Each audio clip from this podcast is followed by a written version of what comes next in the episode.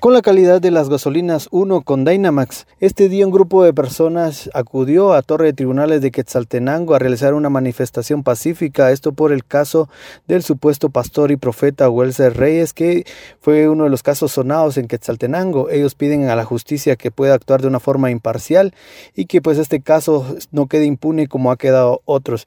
Esto es lo que menciona Helen García, una de las participantes en esta manifestación. Apoyando este caso de que está ligado, ¿verdad?, a proceso el del pastor que se nos eh, proclamó pastor, Huelse Reyes. Este, estamos aquí apoyando a este caso de, de, la menor de edad, que es una niña. Este, nosotros lo que pedimos es que se haga justicia, que las leyes no se puedan vender. Nosotros no tenemos el dinero, no tenemos muchas cosas para, para movernos, pero tenemos la buena intención como mujeres este, aclaro, no soy una víctima, porque pueden pensar, ¿verdad? No soy una víctima.